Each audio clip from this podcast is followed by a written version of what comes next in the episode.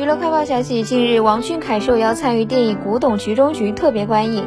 王俊凯在观影后夸葛优道：“头发暴露出来那一幕也很深刻，颜值高的人什么头型都好看。”葛优听后也是开心大笑，状态十分不错。此外，当天王俊凯还透露自己平时在剧组和葛优老师天天讲东北话，甚至还有专门的东北话老师。对此，不少网友纷纷猜测，王俊凯和葛优合作的新作品很可能是用东北话拍摄的。